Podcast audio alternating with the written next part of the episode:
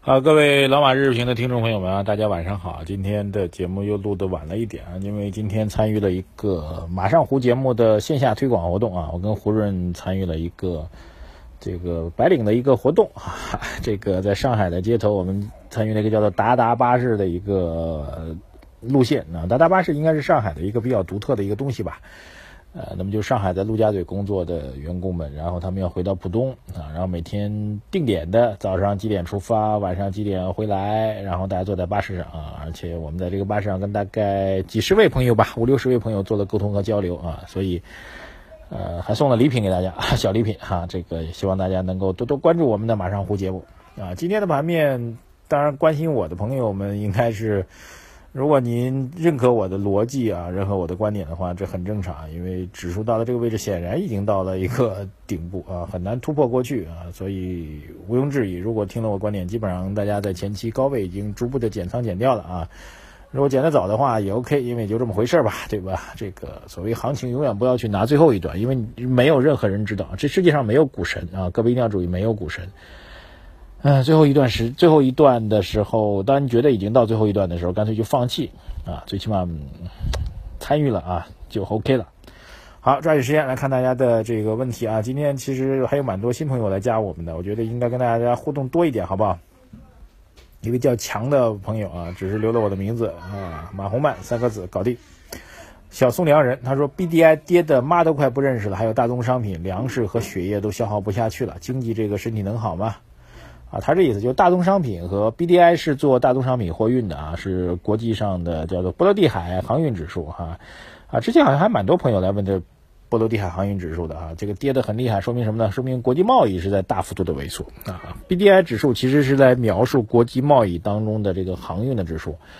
呃，如果大宗商品交易比较活跃的话，那就意味着这个航运船运的需求会比较高，那这时候呢，BDI 就会走高啊。然后国际上的大宗商品需求比较弱，船运需求比较差的话，啊，就是走低啊。这个我记得好像之前有哪哪家公司吧，各位谁能提醒我一下？好像是，嗯，非常有名的一家公司啊，还赞助过荣升重工。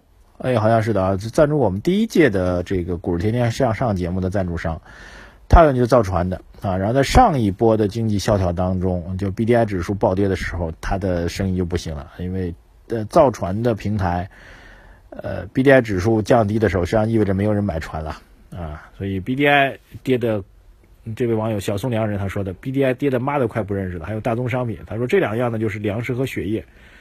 都消耗不下去，那么经济这个身体能好吗？所以这波能这么涨，也不得不佩服我们 A 股的投机者啊！马老师支持你，支持你的观点，谢谢。何微笑啊，想多先生他说：“老马，我这第一次给你发，一定要回啊！我们今天在节目当中给您回啊。虽然随着改革的进行和政策的落地，确定可以让中国经济重新起飞。”因此，中长期的基本面是看好的，相应的股市也只能看中长期。但是，一些分析师却由此编造出慢牛这个概念来诱导散户，使其相信牛市早晚会到来。熊市和牛市时常切换的，一波熊市，一波牛市，何来慢牛之说？慢牛本身就是忽悠人的，这个慢牛倒腾起来可能比熊市还要凶。话虽说啊，但我还是满仓操作，但是处处小心，往往会错过好机会的。啊，这个不知道您要表达什么意思啊？这不认可慢牛，但认可这个短期的趋势是吧？呃，还是我那个基本逻辑吧。那个趋势出现的话，肯定要参与的啊。如果看着走强了，那么有一波机机会作为，呃，当然走参与是参与，但仓位要控制好，然后达到一个相对的价值投资的一个相对高度的话，要注意减仓啊，保住胜利果实。戴斌他说：“美国要加息的预期对贵金属是利空吗？加息意味着美国经济好，意味着贵金属还要再次下跌吗？这个事情比较复杂啊。美国加息的话，短期来讲对贵金属显然是利空，因为全球上的大宗商品，包括贵金属在内，都是用美元计价的啊，所以它是跷跷板吧。美元升值了，你大宗商品用美元计价的话，自然就会降低啊。但这种降低它不是实质性的降低啊，大家想想看，它其实只是标价上的降低，就像我们的人民币一样啊。这大家不要举人民币的例子，就像全世界的货币一样。”啊，本来一块钱的东西，现在我印了十倍以上的货币，那么这一块钱的东西就变成了十块钱啊，但它只是标价变了，那么对这个东西的需求可能还是客观存在的，所以美元的升或者跌，它对于大宗商品的影响，呃，短期上的技术上影响比较大，那中长期来讲呢，仍然是回到需求层面。那么需求层面来讲，美国加息意味着美国经济好，所以有可能意味着美国对大宗商品的需求会增加。这样的话，美大宗商品的价格有可能会走好。大家明白这个跷跷板吗？就是美元升息了，美元升值了，然后大宗商品价格会在短期下跌。但如果美元升息是基于美国需求在增加，美国经济在走好，那可能对大宗商品需求增加了，那美大宗商品价格又会往上走啊，这是相反的。但是复杂就复杂在。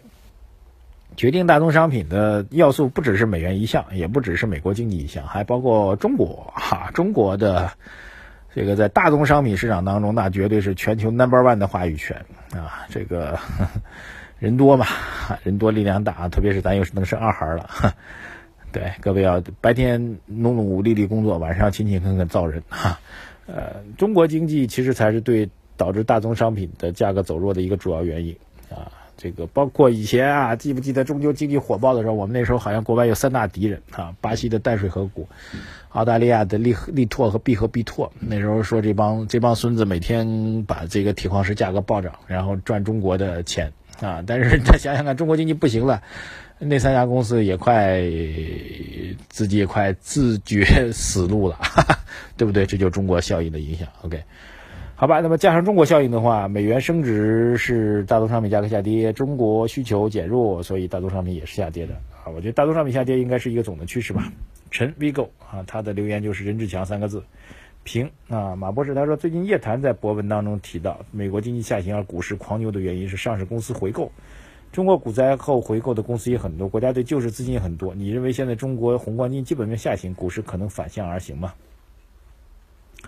回购这个事情有，当然回购对于股价来说是一个企稳的消息啊。但是回购往往是在股上市公司的股东为什么要回购呢？啊，往往是觉得股价实在跌的已经是不要脸了才会回购，哈，就是往往是在熊市当中哈，真正市场极弱的时候，处于大底的时候才会去回购啊。所以回购只是帮助股价企稳，并不意味着股价上涨，这是一个基本原则。第二一个。很多公司的股东想回购，但是没有钱啊。回购是需要拿现金出来。第一，但是这世界当中不大会有人一直持有现金啊。有钱的话，永远是要不断的投出去去循环的。所以回购和这个股市走好之间没有必然的联系啊。所以我认为，你你问我啊，现在中国宏观经济基本面下行，股市可能反向而行吗？我当然回答是不可能了。嗯，还有位网友让我是 很搞笑啊，十字路口，他说早上给我留言，他说比起李大霄先生啊，李大霄老师吧，您就是一跳梁小丑啊，配一个笑脸。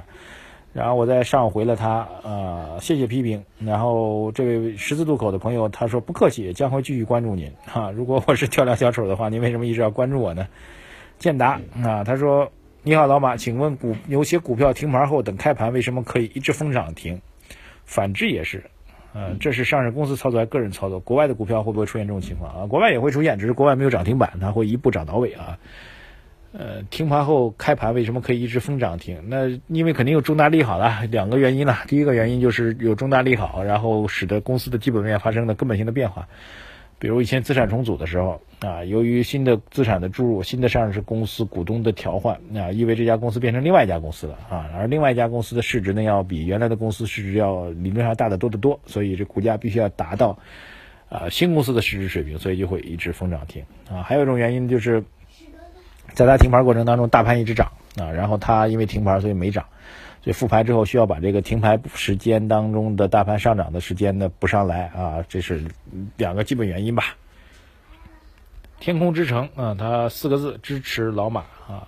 然后吕斌他说我是老马日评的听众，呃，给老马发评论是发到这里吗？对的，在微信公众号上发，我会听到就会给大家留言的啊。我是老马日评的听众吕斌，他说能不能给老马提一个建议？